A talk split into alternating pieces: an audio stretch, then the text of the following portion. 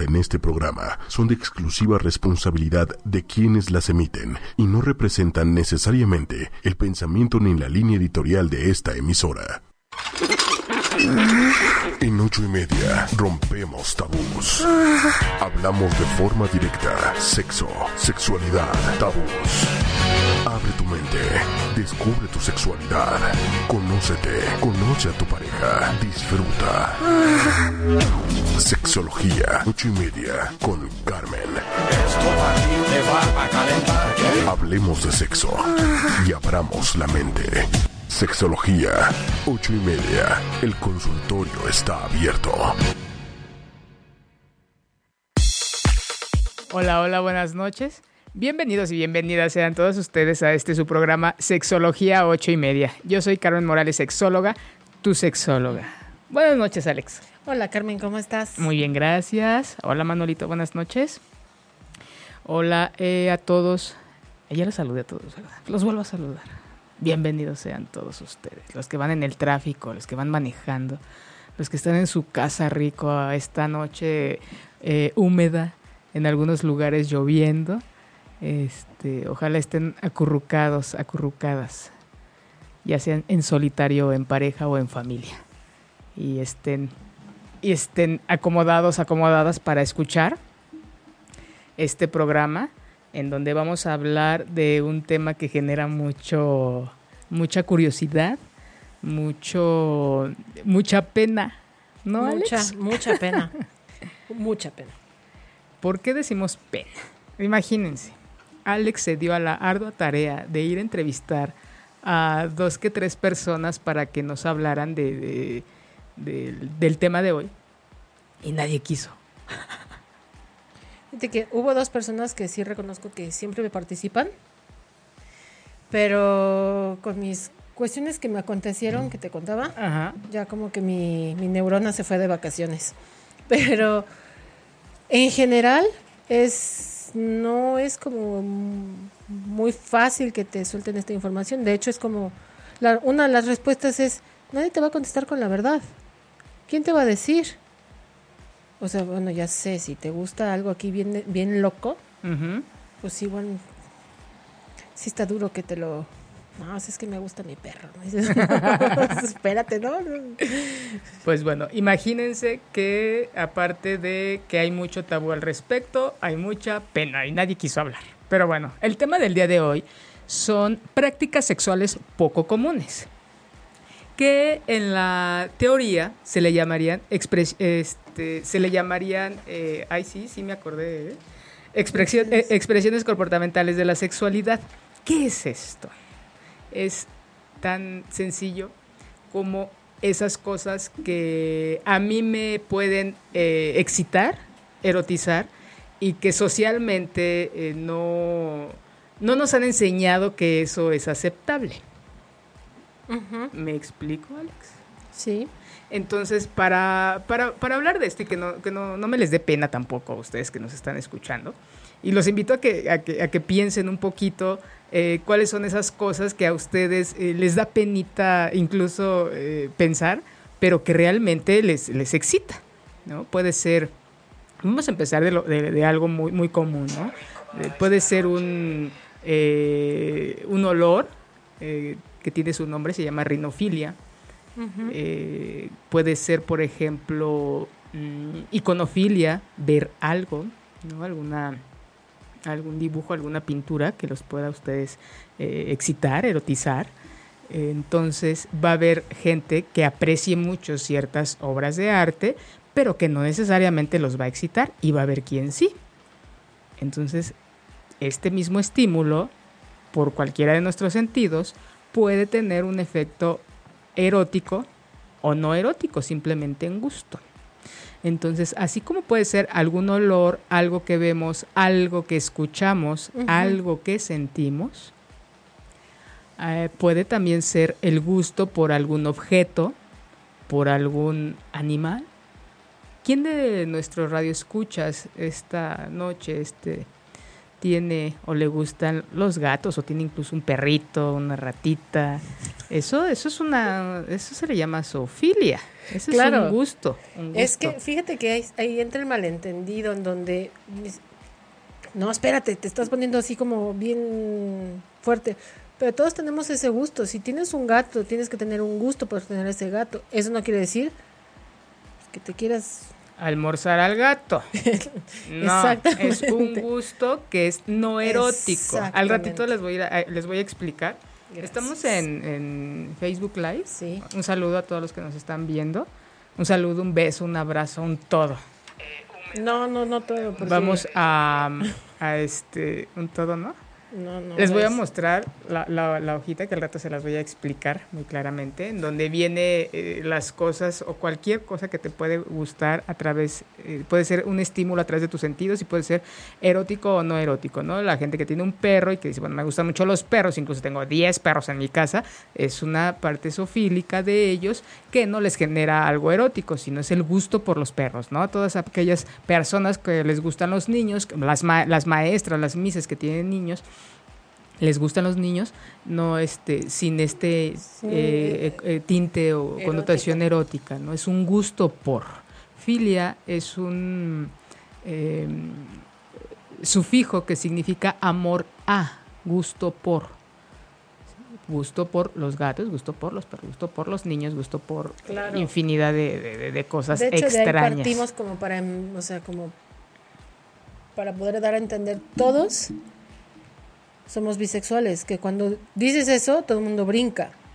Pero claro, para poder tener una amistad, un amigo del otro sexo o del mismo sexo, tienes que tener un gusto por.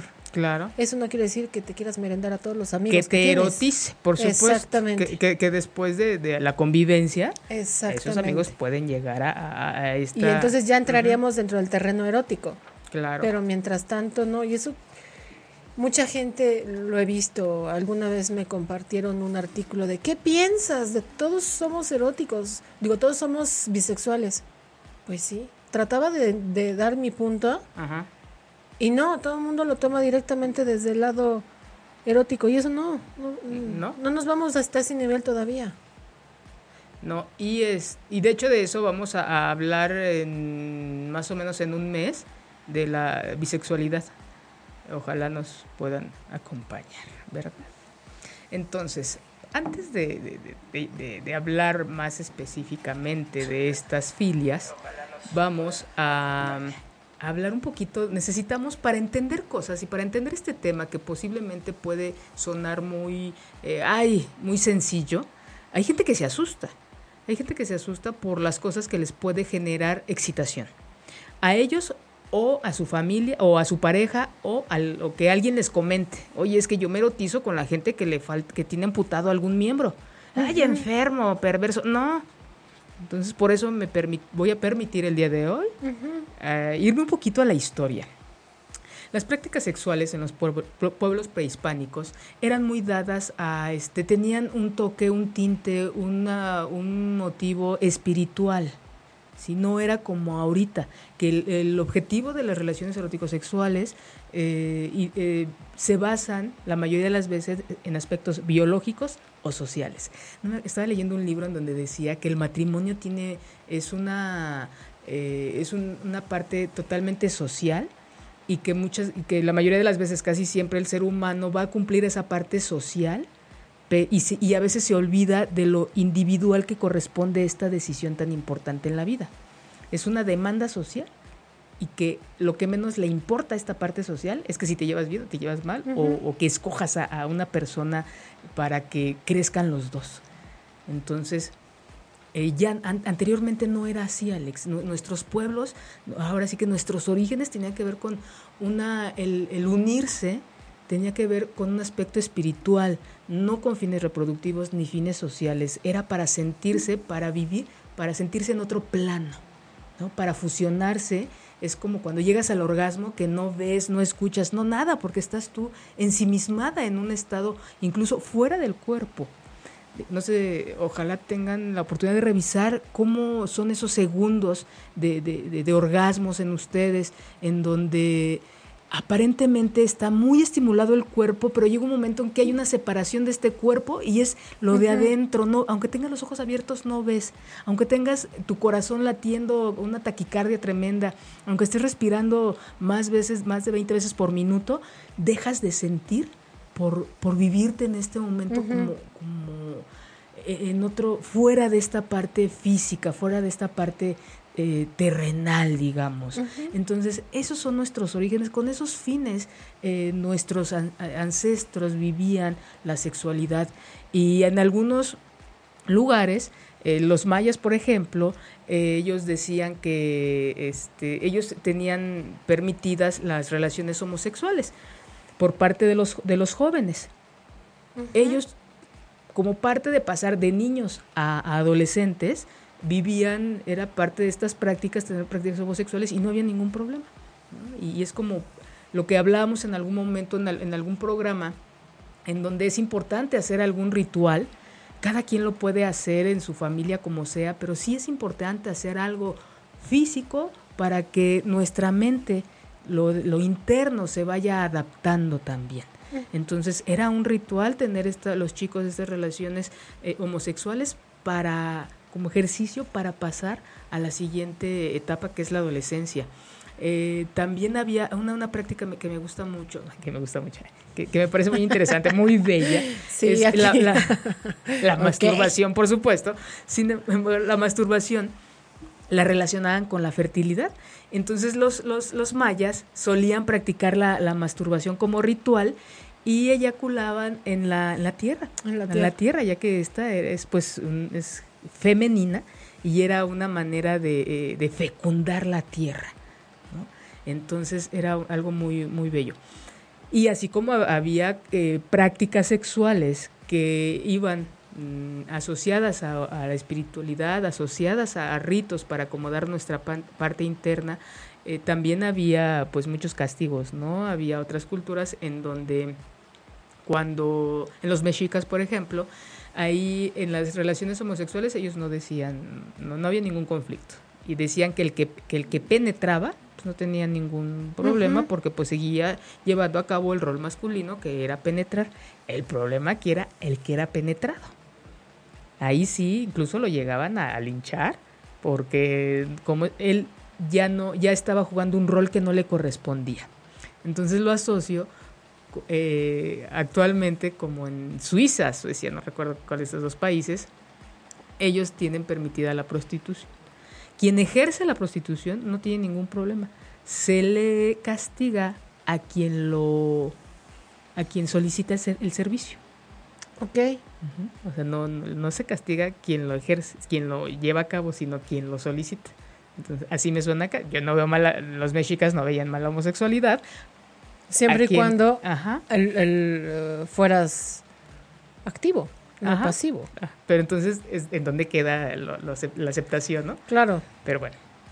Entonces, es como irnos a que cada, cada momento histórico, cada lugar tiene que ver, cada etapa del, ser humano tiene que ver con qué prácticas eh, podemos eh, o fueron permitidas.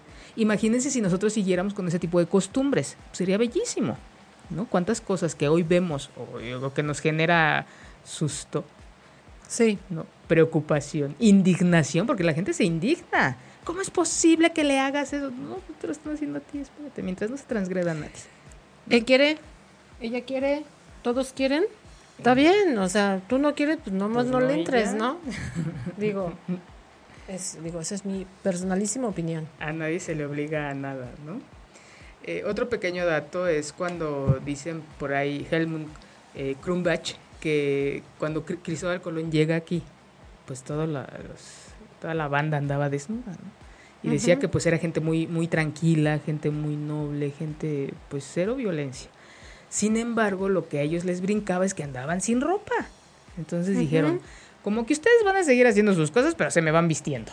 Exacto. No se van poniendo ropa. Entonces ahí es como eh, lo de siempre, ¿no? Voy a permitirlo, pero con mis condiciones. Yo respeto con mis condiciones. No, el respeto no es con condiciones. Es, el respeto implica que si ellos quieren andar encuadraditos, pues déjenlos estar encuadraditos. Exacto. Y, llegaron a meter mucho pudor cuando finalmente... Llegaron a meter el pudor. La vergüenza. Claro. A comer del, del árbol prohibido, finalmente, ¿no? A catequizar. Y ellos, sin, sin tomar en cuenta que para ellos el andar desnudo era porque era estar a semejanza de los dioses. Ellos no se imaginaban ni visualizaban, si pueden ver en, las figurillas que hay, que en el Museo de Antropología y todo eso, son sin ropa. Sí, claro. las deidades no tenían ropa, entonces ellos como los dioses, pues no, vamos a andar todos encuadraditos, ¿no? ¿no? No me lo imagino de smoking, ¿no? Acá con su tisú y demás. Pero bueno, cada quien eh, acepta las cosas, la mayoría de la gente con sus condiciones. Entonces es revisen, así como revisamos un poquito ahorita ciertas costumbres de los pueblos prehispánicos, revisen también ustedes, los que nos están escuchando, eh, las prácticas o, la vida que sexual o el tipo de relaciones que ha tenido su familia a lo largo de, la vida.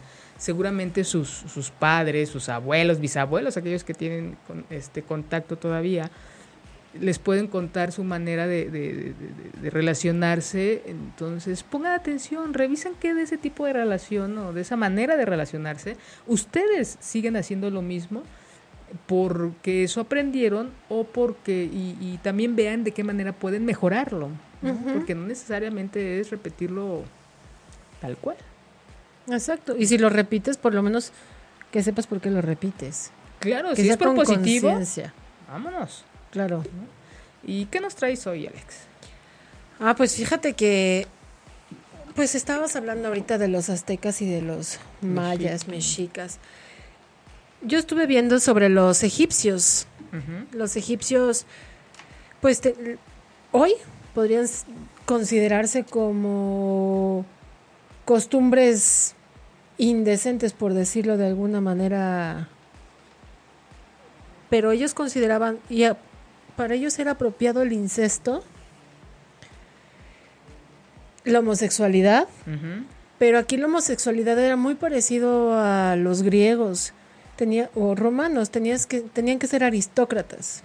Ellos son los que podían andar, o sea, salir con chicos, acompañados de chicos de 16 años o menores, pero finalmente Aquí no te especifican si, o sea, si era activo o pasivo. Aquí se era permitido que el aristócrata o el sacerdote podrían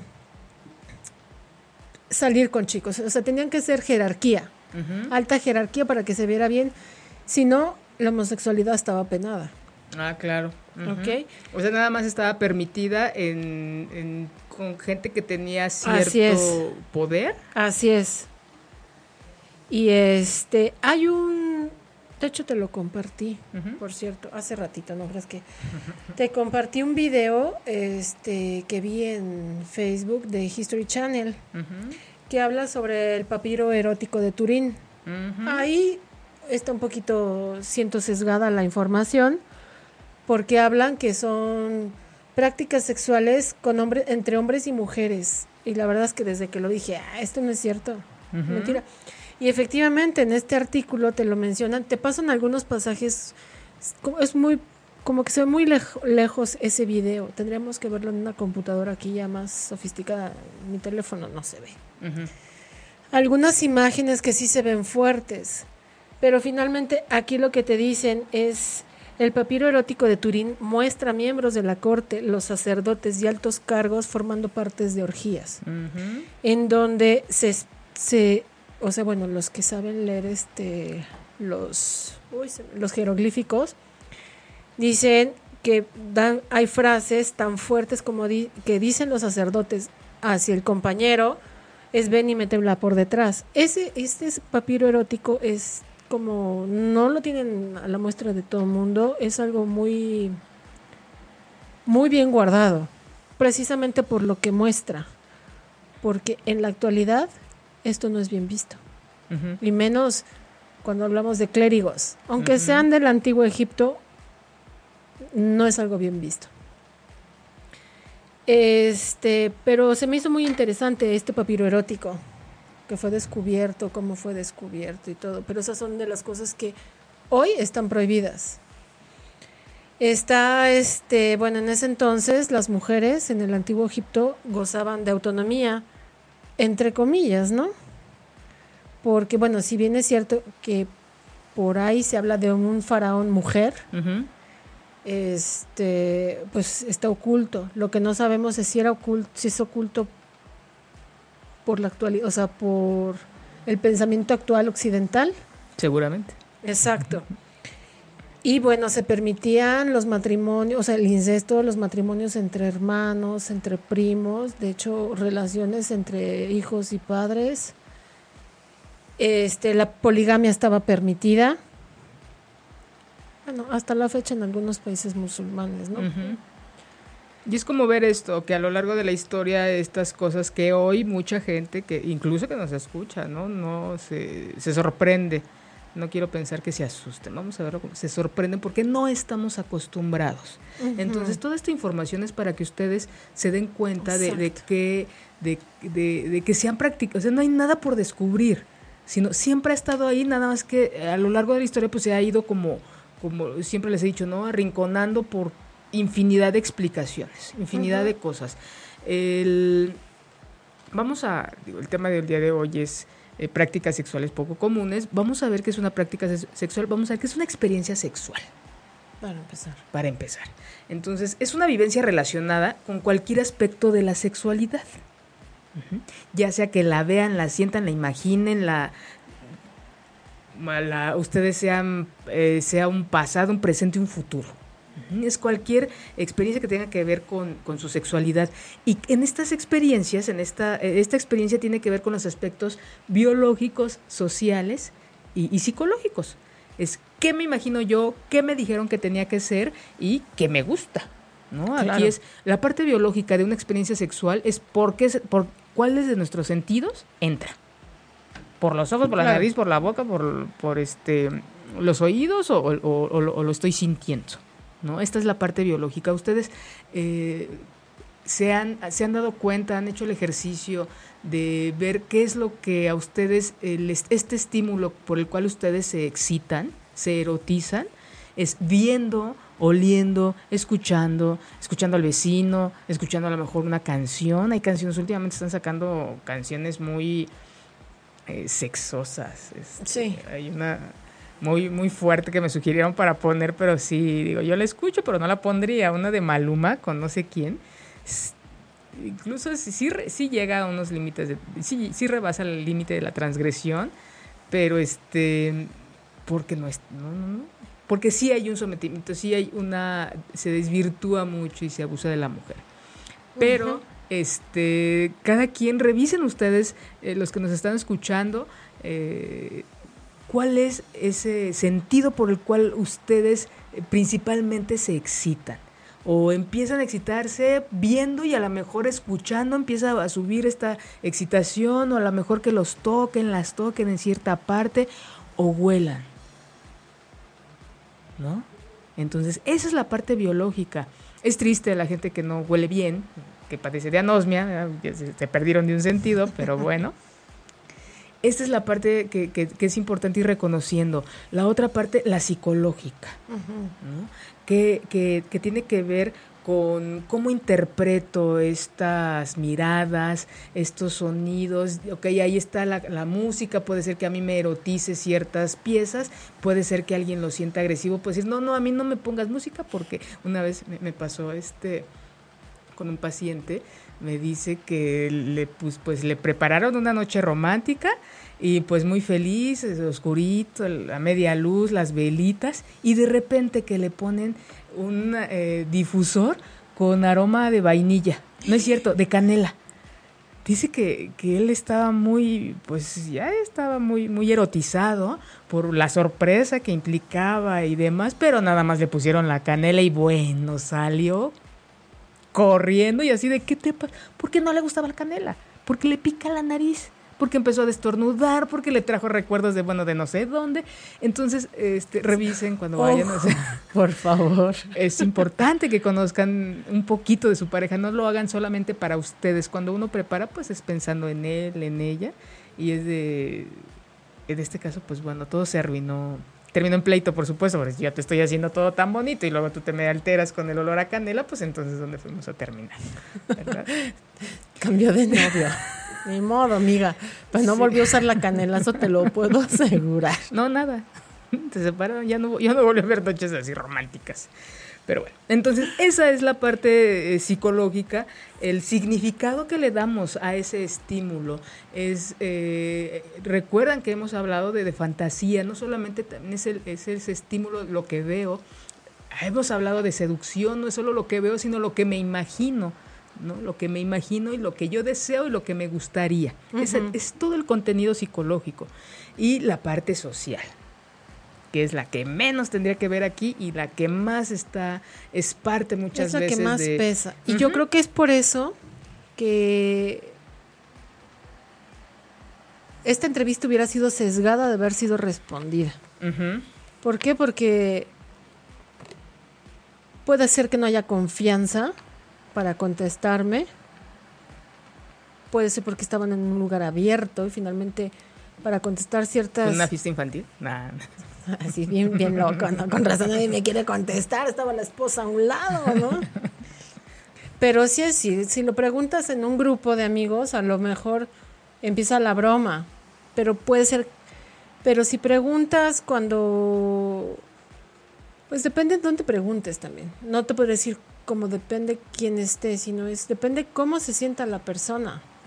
Pero fíjate cuántas cosas hay que, hay que cuidar Pero todo es para, social. para hacer una pregunta que, en la realidad podría ser tan común es cuál es tu platillo favorito, cuál es tu bebida favorita, cuál es tu postre favorito. ¿Cuál es tu platillo favorito? Te digo. sí. Eh, sin embargo, es como, como para darnos cuenta cómo tenemos de cuánto tabú hay alrededor de la sexualidad. Yo creo que no te. ¿Cuál es tu bebida favorita, Alex? Agua de limón con chía. Ok. Y, si le preguntas eso a estas personas, pudieron haberte dicho, no, pues a lo mejor el agua natural, un agua de fruta, una infusión, un café o, alguna bebida alcohólica. Sin ningún problema. Es como la idea de, que es, así es la sexualidad parte de nosotros y tendría que fluir. Ah, pues a mí me, me parece muy eh, erótico, muy excitante ver a mi pareja cuando se sale de bañar y le está escurriendo el agua por, por su cuerpo o imaginarme eh, esta situación. No hay un riesgo en ese comentario. Así como no hay un riesgo en que comentes que, te gusta el agua de limón con chía, tampoco habría un riesgo en decir, y a mí me gusta cuando estamos escuchando este, música de, esa de agüita, ¿no? música de viento, no sé, o, timbales, yo qué sé. Que sería tan, tan tan, no quieres usar la palabra, pero tan natural.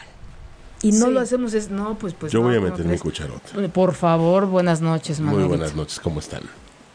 No, es que justamente ahora que lo platican de repente en esas conversaciones de amigos eh, y con alguna que otra mujer, que justo lo que mencionaban, esta parte psicológica y entre comillas cultural, ¿no? Que nos han eh, inculcado estos temas tabú, ¿no? Y, ya el hecho de hablar de sexualidad es puerco, ¿no? De entrada, eh, y sé de, esas pláticas de amigos que de repente es, es que, no sé, em, empecé como a hablarle lindo a mi mujer, a mi novia, a mi esposa, a mi, lo que sea que le corresponda a cada cual.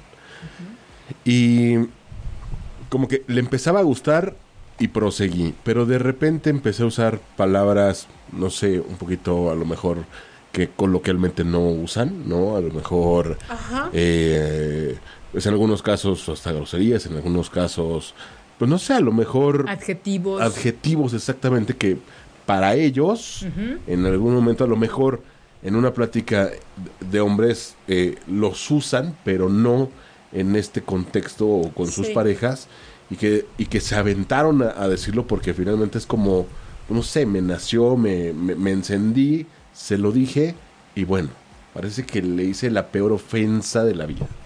Claro. Sí. Lejos de como entender o a ver, a ver, ¿qué, qué onda? Igual y llegamos a un acuerdo, o sea, no me encanta, pero no sé, platicarlo.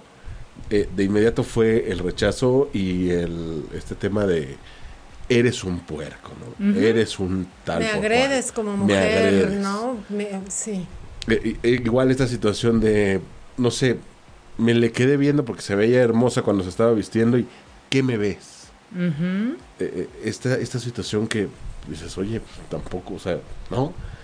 ¿Por qué esa agresividad? O sea, te estaba viendo, sí, me prendiste y, recibo esa respuesta, pues no sé, mejor me voy y me voy a cambiar a, otro cuarto o, empieza un distanciamiento. Por supuesto, y es, nadie, la idea es el respeto. Y, lo que siempre les he dicho, vamos a relacionarnos con gente con la que, pues, lejos de que sienta esta ofensa, y este es un ejemplo, pero en todos los, puede ser, suceder en todos los contextos, ¿eh? Claro. Claro. En donde realmente llegue la información que yo deseo de aquí para allá, llegue como tal y no se transforme a la mitad y sea una transgresión. Porque también, así como hay mujeres que se pueden llegar a ofender, y muchas de las veces es por una apariencia. ¿no? Porque es parte del juego, parte de la fantasía en donde alguien tiene el poder y es, es un juego, pero no se ve como tal. Entonces hay esta ofensa, cada quien trae una historia y es muy respetable a quien no le guste, pero también, por favor, relacionense. Si a ustedes les gusta decir cosas sucias, relacionense con alguien que le guste recibir palabras sucias, ¿no? Claro. En, eso, en esos momentos. Porque no puedes, no puedes, bueno, no debieras eliminar esta parte de tu, de tu gusto sexual, por decirlo de alguna manera, porque es que la quiero mucho o lo quiero mucho, pero se vaya a enojar, se vaya a ofender. O a ella no. Entonces, me voy a, a, otro con otro tipo de personas que ahí sí tengo pago para que entonces yo pueda decirle todo esto. Es que ella como es mi mujer o él es como doble mi moral. No, exacto. divina. O sea, no está padre, porque te pierdes de algo que puede ser grandioso con tu pareja y y que se puede hablar desde antes. Hay cosas que sí se vale hablar, hay cosas que sí se vale durante la práctica, pues arriesgarse, dirías, dirías este, mencionadas hace un momento, Manuel. Es de, pues yo me aviento a ver qué sale, ¿no? La nalgada, la palabra, el jalón. Es de, sí, pero, pero, no tan duro. O, ojalá le más. Y es, pues bueno, ¿cómo no? Pero fíjate que esto viene a... Esto que, que menciona mucho Manuel me llama mucho la atención. Bueno, me ha llamado siempre mucho la atención pero esto se dio como, tuvo más auge a raíz de estos libros de Las sombras de Grey, las eternas defensoras y las que, no, es que maltrata a la mujer, la sobaja, la... No, espérate, o sea, de por sí está muy, o sea, de por sí de eso no se trata la realidad, pero ok vamos a tener un programa en donde sí les vamos a recomendar películas realmente eróticas. Exacto. Lectura realmente erótica para que no tengan solamente en su acervo cultural este libro, película que ni siquiera voy a mencionar. Pero para que vean el contenido tan hermoso. Hay un libro, les adelanto, El Jardín Secreto. Es un libro que es ah, eh, hindú, antes del Kama Sutra. Una cosa maravillosa una cosa muy, muy sutil, muy bonita y que mm, es experimentar, no quiere decir que les guste, pero dense la oportunidad de conocer otro tipo de material que realmente tiene un contenido y que no quiere decir que ay lo van a leer y se van a aprender, no, conozcan lo que es literatura erótica, por favor. Y bueno, bueno. Pero imagínate si con esta literatura que yo la vi desde otro contexto. O sea. ¿Te aventaste los 50 libros? Sí, la verdad es que sí. Ah, no son 50 sombras. Son tres libros. yo lo vi desde Depende cuántos focos había. y fue muy criticado. Bueno, algunas defensoras acérrimas, no, pero muy criticado porque se sobaja a la mujer, porque se maltrata, porque ¿cómo vas a permitir que te peguen y que no, es que no te están pegando para sobajarte, no te están pegando te está, o sea, el sometimiento es desde otro lugar, desde un lugar erótico, sin, ganas de sobajarte en lo emocional, en, tu psique, porque como persona. Hay una cosa, en el momento en que se le hace daño a alguien, se pierde lo erótico y deja de ser una, un acto erótico tal cual. Ya eso es maltrato, lo platicábamos, no me acuerdo en qué programa. Ajá, pero bueno. De hecho. Vamos a escuchar una canción de Eli Guerra pero antes eh, nos, nos, están escribiendo que, que en efecto es, es nadie, eh, dice, es tan tabú que nadie comenta nada, por supuesto, es tabú y da mucha pena hablar de las cosas, ¿no? Nos dice también Georgina Fernández, muchas gracias, Georgina es una de nuestras grandes seguidoras, desde el primer programa nos ve, nos escucha, que dice que mientras haya respeto, lo que sucede en una habitación con la pareja, todo está permitido, por supuesto. Y tanto que pueden, esta intimidad eh, puede llevarlos a experimentar cosas nuevas, ¿no? Esta creatividad para, para seguir alimentándose como personas, como pareja y nutrir este momento tan bello que es la intimidad. Vamos a escuchar esta canción y regresamos. Y estamos de regreso esta noche aquí en Sexología 8 y media. Y les comparto nuestras redes. Estamos en Twitter, arroba 8 y media oficial, y en Facebook 8 y media. Un beso, un abrazo a la gente que nos está escuchando. ¿Y por dónde más estamos, Alex? Estamos en Tuning Radio y en iTunes. Ahí nos pueden buscar. Para escucharnos en vivo, buscan ocho y media y va a salir el programa que esté en ese momento. Y si quieren escuchar los podcasts, Sexología ocho y media los invito a que eh, de los programas que hemos estado, del, bueno, de los temas que hemos estado hablando, seducción, fantasías sexuales, también los pueden buscar, eh, los encuentran ahí, se meten al, este, le dan clic en programas, en sexología y ahí van a aparecer todos los podcasts que, tenemos. Los invito también a que escuchen el programa de hace ocho días con Patti Cervantes de este, Sexo y Poder, estuvo bonito, ojalá tengan la oportunidad de escucharlo. Y vamos a continuar. Ah, les vamos a recomendar algo. ¿Qué les traemos, Alex? Alex, Alex, Lex, Alex Lex trae. Ay, yo les, les traigo, bueno, con respecto al tema de prácticas sexuales poco comunes, les recomiendo el libro de La ciudad y los perros de Vargas Llosa, que está muy bueno. A mí se me hace muy bueno. No les puedo contar mucho, pero es la historia de unos cadetes en la escuela, sus vivencias y sus gustos. Como, digamos, sí, pues sí, de cómo descargan ese deseo sexual cuando están dentro de la academia. Esa no es la historia central, pero bueno, se trata, o sea, tocan ese tema. Y me gusta cómo lo tocan, la verdad. Y luego Vargas Llosa, pues bueno, seguramente es ser un deleite. un gran, gran, gran libro.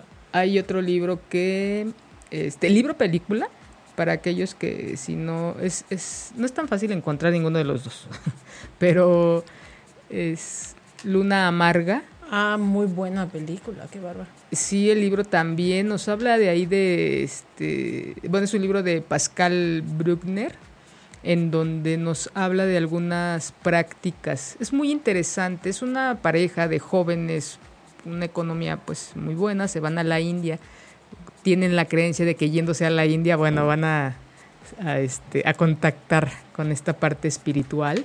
Y en el, en el barco, en el crucero, se encuentran a, este, a una pareja en donde él es una persona que está en silla de ruedas. Y esta, esta pareja les empieza a cuestionar cosas muy interesantes a los jóvenes. Y aparecen ahí unas dos prácticas sexuales que este, es la lluvia dorada y creo que también la coprofilia, ¿no? Eh, la lluvia dorada se le llama a cuando la persona se erotiza y disfruta de que su pareja la miccione, la orine. Se le llama lluvia, este, lluvia dorada y ahí esta práctica es más común de lo que ustedes se imaginan. Eh, podría sonarse, ay, qué sucio, qué, qué... pero bueno, de esas cosas no los hablamos cuando no estamos familiarizados con el tema, cuando no estamos familiarizados con ciertas conductas, es nos asusta o no, no, no, nos, no, nos, no nos lo imaginamos. Pero cuando empieza uno a conocer, empieza uno a darle su lugar. Es como le doy el nombre, le doy su lugar. Más allá de que si lo voy a hacer o no lo voy a hacer. Pero es le doy un lugar de que existen este tipo de prácticas. Claro. La coprofilia es este gusto por eh, hay puede ser desde hay gente, hay muchos adolescentes eh, tienen sus sus momentos, sus manías en que empiezan a fotografiar eh, evacuaciones. de animales, de humanos, y sin fines eróticos, simplemente colecciona ahí, sus, sus, fotografías, y hay quien se erotiza con las, la, la evacuación de, de, de, su pareja o, de ellos, ¿no? Eh, hay que tomar en cuenta también que el ano pues es una parte que tiene muchas terminaciones nerviosas y es muy placentera cualquier estimulación eh, que existe en, en, esta área. Entonces, los invitamos a que lean estos libros, a que vean esta película y... Hay una, hay una película muy buena. Bastante vieja, pero muy buena. La de una de Woody Allen. Mm, ah. Todo lo que ustedes quieren saber sobre sexo y tenía miedo de preguntar. es, es maravillosa. Toca todos los temas sexuales.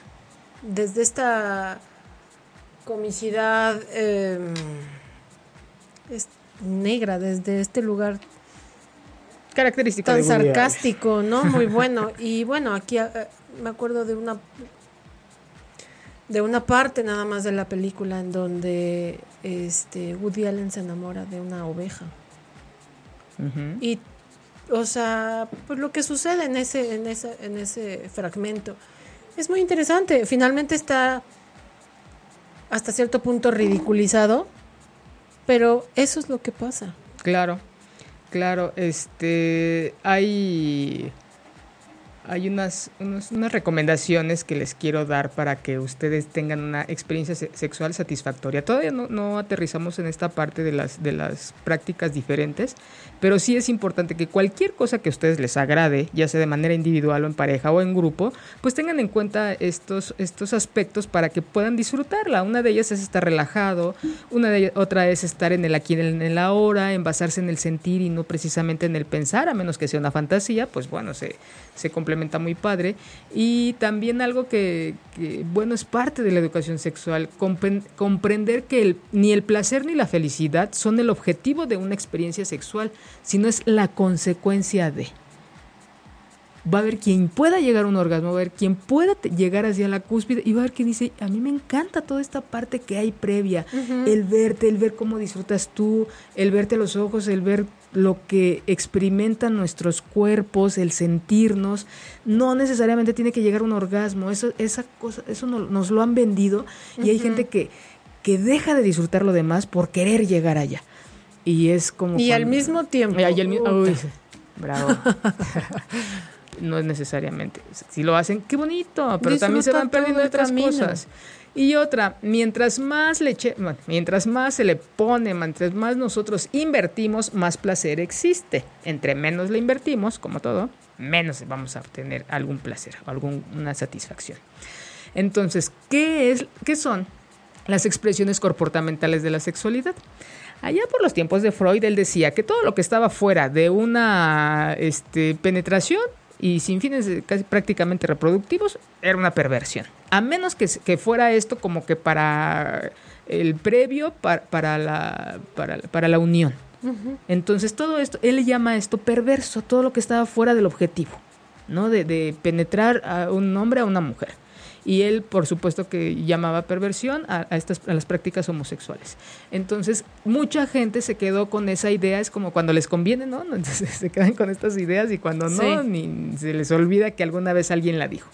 Entonces muchos estudios desde 15 y desde Master Johnson, Wilhelm Reich, infinidad de, de, gente que ha estudiado mucho de, esto de la sexualidad y entre ellos mi, mi, maestro que bueno ya pasó este a otro plano existencial, mi maestro Álvarez Galló, en una investigación, él concluye que la sexualidad por sí misma no es una patología y que pues hay una gran variedad de, de, experiencias mientras eh, teniendo en cuenta esta parte, ¿no? Biológica, psicológica y social, y que mientras cada quien pueda, eh, tiene que ver esto con, con, la intensidad, tiene que ver esto cómo lo vive cada quien, en qué momento de tu vida te encuentras, y que y él encuentra 26 expresiones de la sexualidad. Por supuesto, ahorita hay bueno, hay infinidad. No nunca acabaríamos. Él menciona 26 y era el, el cuadrito que yo les, les, les traigo, no sé si, se alcance a ver. Este, no, creo que no, creo que está muy, muy lejos. ¿Lo acerco? ¿Quieres que lo acerque? Este, sí, pero ya si lo acerca ya lo dejaría yo de ver. ok. Gracias. Él dice que primero de estas expresiones, algunas pueden ser eh, con, fin, con, un, eh, con fin erótico y otras no. Lo que hablábamos hace ratito de la rinofilia. Puede ser una persona que, bueno, yo, yo tengo un olfato, bueno, muy, muy, muy, muy, este, todo vuelo. Y no necesariamente todo me genera eh, este, algún estímulo erótico, alguna excitación, pero sí es muy rico que alguien acabadito de bañar pase un lado de mí, bueno, yo te puedo decir hasta con qué jabón se, se bañó, ¿no? Y, y demás, pero qué feo también es cuando alguien pasa y no, no tiene esto, lleva varios días sin bañar. Y este, entonces habrá gente que también coincide y que diga, yo tengo muy buen olfato y disfruto mucho, ¿no? De un amanecer, de cuando está lloviendo y la tierra mojada o, o cuando o ciertos perfumes, ciertas lociones, ciertas fragancias. Y, y habrá que se identifiquen algunas que sí erotizan y otras no. Había comentado en algún un programa que había gente que decía, no, o bañate con jabón neutro porque cualquier otra cosa mm, yo siento rechazo al, al, oler un cuerpo con que se ponga perfume o con algún otro jabón, no, con jabón neutro. Entonces, eh, otra de, de, las expresiones que nos menciona el, Álvarez Gallo es, por ejemplo, la, iconofilia que les decía yo hace rato. Hay gente que se erotiza viendo algo.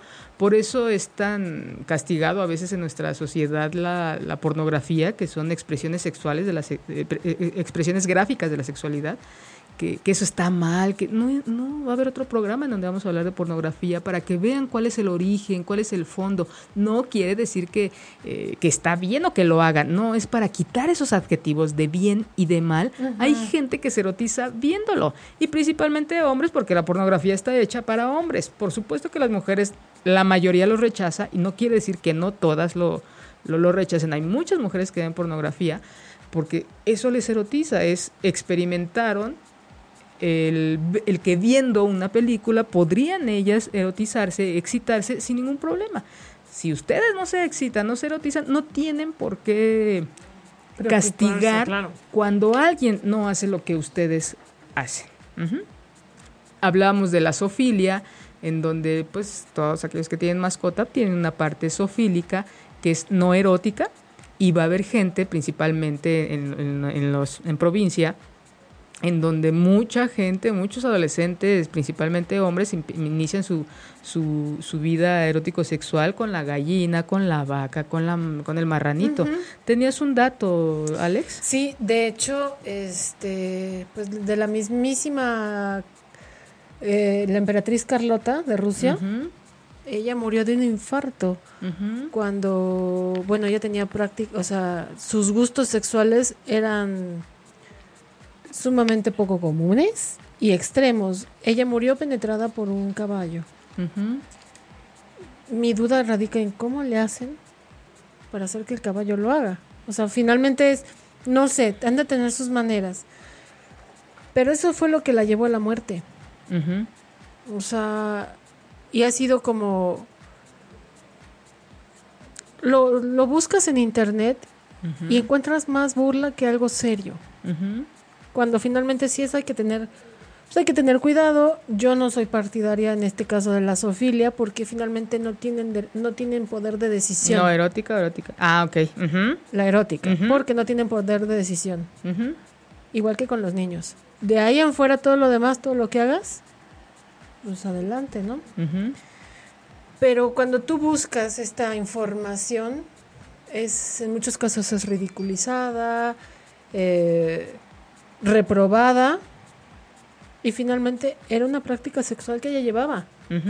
¿Y cuánto tiempo ha pasado y aún sigue siendo señalada, no? No, y, que es más común de lo que ustedes se imaginan. En muchas casas de citas hay animales, no solamente eh, tienen a chicas ahí para, para este sexo servidoras, sino también tienen ciertos, pues toda esta variedad de gustos. Hay habitaciones eh, como si fueran de cunas, bebés, adornadas como si fueran de recién nacido, este, porque hay gente que se erotiza, este, que lo, que una nana o que una sirvienta los, los apapache, les sirva, les dé de comer, papillas, biberón, eso les excita mucho, entonces no recuerdo cómo se llama esa filia, pero mm, hay una, una gran variedad. Yo les traigo, te digo, las que nos menciona el Álvarez Gallo. Otra es la gastrofilia. Hay gente que nos gusta mucho comer, disfrutamos mucho comer. Hay gente que ciertos alimentos le generan cierta eh, este, cierta excitación, revisen ustedes, seguramente hay alguna bebida, algún alimento que, que, a ustedes les genera, no necesariamente el salami, no necesariamente los mariscos, sino algo que les genera mucho placer, ya sea por la consistencia, lo fuerte, lo que les estimula, algo salado, dulce, pero también es, es, la invitación a que ustedes se revisen. Abrir eh, esas puertas, a conocerse. Claro, de manera individual y, cuando hay pues esta comunicación en pareja, porque no en grupo, aquellos que, les gusta. Otra que me encanta mucho comentarles es la necrofilia. Nosotros como país somos un país necrofílico, ya que pues festejamos esto el, primero y 2 de noviembre. Sí, hasta hacemos fiesta, ¿no? En honor a, los muertos. Entonces, esto es una filia no erótica, pero también hay mucha práctica. Hay una película española en donde, este, no me acuerdo el nombre, está en Netflix, se las traigo para la otra. A ver si te acuerdas, Alex. es unos españoles en donde un chico de que está en patología invita a unos amigos, los amigos, y creo, fue real, ¿no? Es un, este, un caso real. Los amigos, este, uno de ellos, dos de ellos empiezan y bueno, el tercero pues dice, bueno, ¿por qué no? Este, empiezan a tener relaciones con el, con un con un, este, una muerte, que era, ella era una actriz muy, o cantante, ¿no? Del algo del espectáculo, era que no la muy, no, muy yo no bella. La he visto, pero la leí este fin de semana. Entonces cuando está el tercero, cuando pasa el tercer chico con ella, ella despierta. Entonces se hace ahí todo una situación muy, muy, muy desagradable, pero no recuerdo el nombre, pero es, este, bueno, a eso se le llama necrofilia. Eh, otra muy bella que se llama tribofilia activa y tribofilia receptiva. ¿Qué es la tribofilia? Este tocar, este acariciar. Hay gente que, que, disfruta mucho que la acaricien, que lo acaricien. Hay gente que disfruta mucho dar estas, estas caricias, esta, este apapacho, estos masajes. Hay lugares, no sé si aquí en México, pero en Japón sé que existen estos lugares en donde tú contratas a alguien para que te acurruque, como te acomodes, que te acurruques en sus piernas de cucharita, como sea. Y lo único que hace esta persona es acariciarte, es apapacharte. Ahí es este eso, quien da el apapacho, quien da la caricia, quien da el masaje es una tribofilia activa y quien lo recibe es una tribofilia pasiva. Lo ideal es que uno se relacione con un activo y un pasivo. Imagínate los dos pasivos y estoy esperando que me apapaches o los dos activos ahí atascándose. Bueno, estaría bien, ¿no? Los dos activos. Otra, transvestismo. Esta me encanta, es más común de lo que ustedes se imaginan. Aquellos hombres que se visten con prendas femeninas, aquellas mujeres que se visten con prendas masculinas, les genera una parte, una excitación, bueno, tremenda no tiene que ver con la preferencia sexual. Nada que ver. Es de a mí me gusta traer unos, unos vaqueros, unos, botas vaqueras y un pantalón vaquero y ya, que me encantan tus medias de red. Y es solamente un gusto, así como este cualquier otra, otra, cosa, ¿no? Y también está muy, muy, muy, muy escondida se hace, se hace esto. No, no a veces no hay la confianza con la pareja, ojalá lo, lo hubiera, ¿no? Para cada vivir de manera más libre, disfrutar más, más, más cosas. Este, tenemos por acá, hay gente que este, hace intercambio de pareja. Mm, los swingers, ¿no? Ellos son... Ya mucho más aceptado, entre comillas pues es un círculo muy muy cerrado el de el de ellos y este porque pues también se, se arriesgan hay, mucho riesgo en todo esto que tiene que ver con la sexualidad pero también es algo muy practicado muy poco visto con mucho riesgo por supuesto. Otra maravillosa que es relación a primera vista. No me acuerdo si ya les comenté de una pacientita que que se encontró a alguien en el transporte público y muy asustada ella, que porque nunca en la vida, siempre, ni su nombre sabía de la muchacha, era homosexual la chica. Y este, pero que fue muy bello, ¿no? Que nada más que las dos se vieron y fue así como hablarse con la mirada, se bajaron, encontraron el hotel y se dieron una tarde de pasión, qué bueno. Y es a primera vista. Y hay gente que dice, yo así me relaciono. En el metro es un buen lugar, los antros, para relacionarse a primera vista. Y bueno, estas son, algunas de las prácticas sexuales poco... Eh, presumiblemente poco comunes, sin embargo no lo son. Y hay, bueno, quienes se, se excitan con, con, gusanos, con bustos en tumbas, en, bueno, también tiene que ver con la necrofilia, con muebles, con todo lo que se puedan ustedes imaginar y todo lo que ustedes puedan ver es nada a comparación de lo que puede haber en la mente de una persona. Entonces, la invitación es para que ustedes vean, mientras no se transgreda a nadie, Claro. Todo. Pregunten, ¿quieres? ¿Queremos? ¿Lo has probado? ¿Sí o no? ¿Quieres probarlo? ¿Sí o no? Tres puntos importantes son que estén de acuerdo con la experiencia de aprendizaje, no causar daño, eh, debe haber un consentimiento mutuo y este, estas son como que lo básico para cada experiencia sexual que la gente tenga. Eh, ojalá les haya gustado nuestro programa del día de hoy. Esperemos que sí. Y si no, este, también díganoslo para mejorar esta situación. Muchas gracias Manuelito, muchas gracias Alex. Gracias Carmen. Y a toda esa gente que va manejando, espero que lleguen con a su casa, a los que están en su casa, disfruten a su familia y a los que están solos y solas, reciban un beso. Si te perdiste de algo o quieres volver a escuchar todo el programa, está disponible con su blog en ochoymedia.com y encuentra todos nuestros podcasts de todos nuestros programas en iTunes y Tuning Radio. Todos los programas de ochoymedia.com en la palma de tu mano.